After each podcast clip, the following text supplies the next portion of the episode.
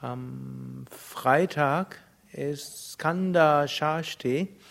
Das ist der besondere Feiertag zu Ehren von Skanda. Am letzten Samstag hatten wir ja die Pavali, Diwali, Lichterfest zu Ehren von Rama.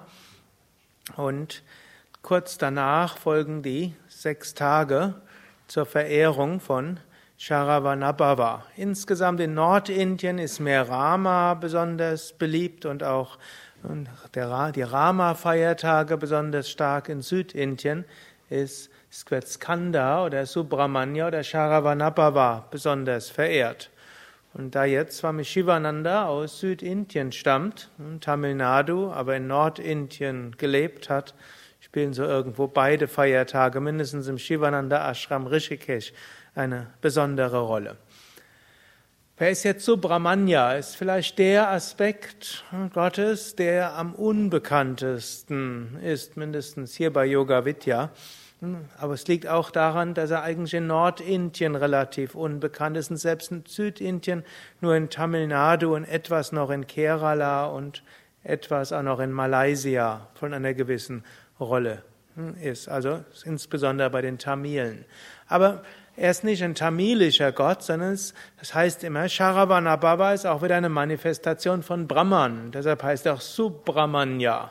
Es ist Brahman, manifestierend in Su, in einer guten Form und guten Gestalt.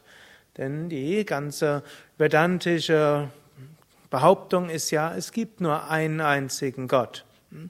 So wie es ja auch letztlich im Islam heißt, es gibt keinen Gott außer Gott. Oder auch im Alten Testament, Shma Israel, Adonai Elochenu, Adonai Echad. Höre, o Israel, der Herr, Gott, ist eins.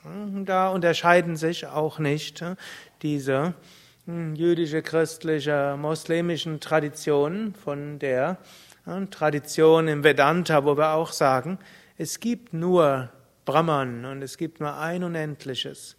Und dieses Unendliche manifestiert sich in so vielen verschiedenen Formen. Wir können dieses Unendliche auf so viele verschiedene Weisen sehen. Und eine Weise ist eben Sharavanabhava. Sharavanabhava hat so viele Aspekte. Ein Aspekt Sharavanabhava ist, symbolisiert jugendlichen Enthusiasmus. Sharavanabhava wird immer jung dargestellt. Er gilt auch als Jiranjivi, als ewig junger. Und das bedeutet, dass ein gewisser ewiger junger Enthusiasmus in uns bleiben kann. Das ist etwas, was ich bei großen Yogameistern immer wieder festgestellt habe. Der Körper mag altern, die Haare mögen grau sein, sofern sie noch da sind. Die Falten mögen kommen, was mehr bei den untergewichtigen Meistern ist, also jetzt vom Körpergewicht her, als bei den Übergewichtigen. Hm? Also all das mag altern, aber sie haben immer so ein frisches Prana dort beibehalten, also eine frische Ausstrahlung, einen gewissen jungen Enthusiasmus. Sich, sie konnten sich immer wieder begeistern für etwas Neues. Ich habe es beim Same Vishnu Devananda erlebt, ich konnte es bei Swami Chidananda auch sehen und bei Swami Shivananda war bekannt, dass er auch bis zu den letzten Jahren seines Lebens immer wieder auch diesen Enthusiasmus, diese Offenheit, diese, sogar auch nach der Selbstverwirklichung Wunsch, was Neues zu lernen gehabt haben. Also weniger, ja, Leben ist vorbei und nur von der Vergangenheit und die gute alte Zeit und früher war alles besser und ja. Ihr kennt, wozu Menschen neigen, wenn sie mal die 35 überschritten haben. Okay, wenn sie die 70 überschritten haben. Hm? Also, das Alter ist nicht wirklich eine Frage des physischen Alters. Und dieses Subramanya-Prinzip, das wollen wir uns immer wieder vergegenwärtigen und immer wieder stärker werden lassen und sich entwickeln lassen. Also dort äh, kann man immer wieder schauen. Und man kann auch schon mit 20 und 25 das Subramanya-Prinzip kaum mehr haben. Hm? Also auch das ist möglich. Man kann es aber mit 70 und 80 und sogar mit 90 noch haben. Hm? Es ist eben ein dieses Prinzip, hm? Offen zu sein, enthusiastisch Neues anzugehen. Im Grunde genommen, diese zweifache Bestimmung des Menschen ist ja zum einen Neues zu lernen und zum anderen auch etwas zu bewirken.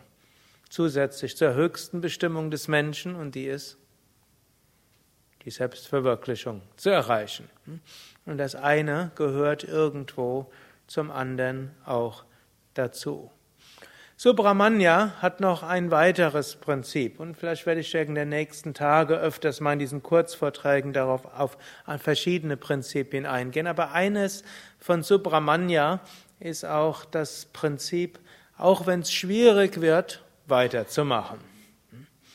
Er gilt deshalb auch als der ähm, Anführer der Engelswesen und manchmal auch als der Heerführer der Engelswesen. Manche Menschen, die auf dem Yoga-Weg gehen, haben so den Aberglaube, wenn sie sich für etwas Gutes entschieden haben, ab dann wird alles einfach. Und es ist geradezu ein Zeichen, dass alles einfach ist, dass äh, wir uns für etwas Gutes entschieden haben. Hm? Gut, es fließt dann sicher, aber manchmal muss man auch äh, durch Hindernisse gehen. Klappt mal das eine nicht und dann klappt mal das andere nicht und dann fängt man wieder, macht man wieder dieses, da ist dann auch wieder diese enthusiastisch-jugendliche Subramanya-Energie dort. Gerade heute habe ich mich mit jemandem unterhalten, hat gesagt, in diesem Sommer hat er so, so ganz tiefe Erfahrung von großer Nähe von, zu Swami Shivananda gehabt. So stark wie noch nie zuvor. Aber, aber jetzt irgendwo würde alles schwieriger sein. Plötzlich würden sehr viel mehr Herausforderungen auf ihn zukommen. Jetzt fast wieder überlegen, hm, was hat das damit, hat das was damit zu tun? So ein bisschen bis zu dem Punkt, wo er sagt, jetzt ist der Swami Shivananda fast ein bisschen böse. Hm? Wie kann das sein? Erst zeigt er ihm so eine Nähe, so viel Wonne in der Meditation, so eine Verbindung, so eine starke Herzensverbindung. Und dann kurz danach, was vorher so einfach erschien, wird plötzlich schwierig, weil an allen möglichen Ebenen muss plötzlich gearbeitet werden. Dann habe ich mal so gesagt, was ein, engerer was ein enger Schüler von Swami Shivananda mal gesagt hat, äh, eigentlich was Swami Shivananda selbst gesagt hat, äh, wenn Gott besonders liebt, dem gibt er besonders viele Aufgaben. Mhm. Mhm. Wenn Gott ganz besonders liebt, dem macht er es besonders. Schwer ist tatsächlich eine Frage der Interpretation. Hm? Dem, in dem entfaltet er das Subramanya-Prinzip, um es mal banal auch zu sagen. Natürlich dürfen wir jetzt nicht annehmen, Gott ist parteiisch und er sagt, oh, mein Leben ist so einfach, liebt mich Gott nicht. Hm?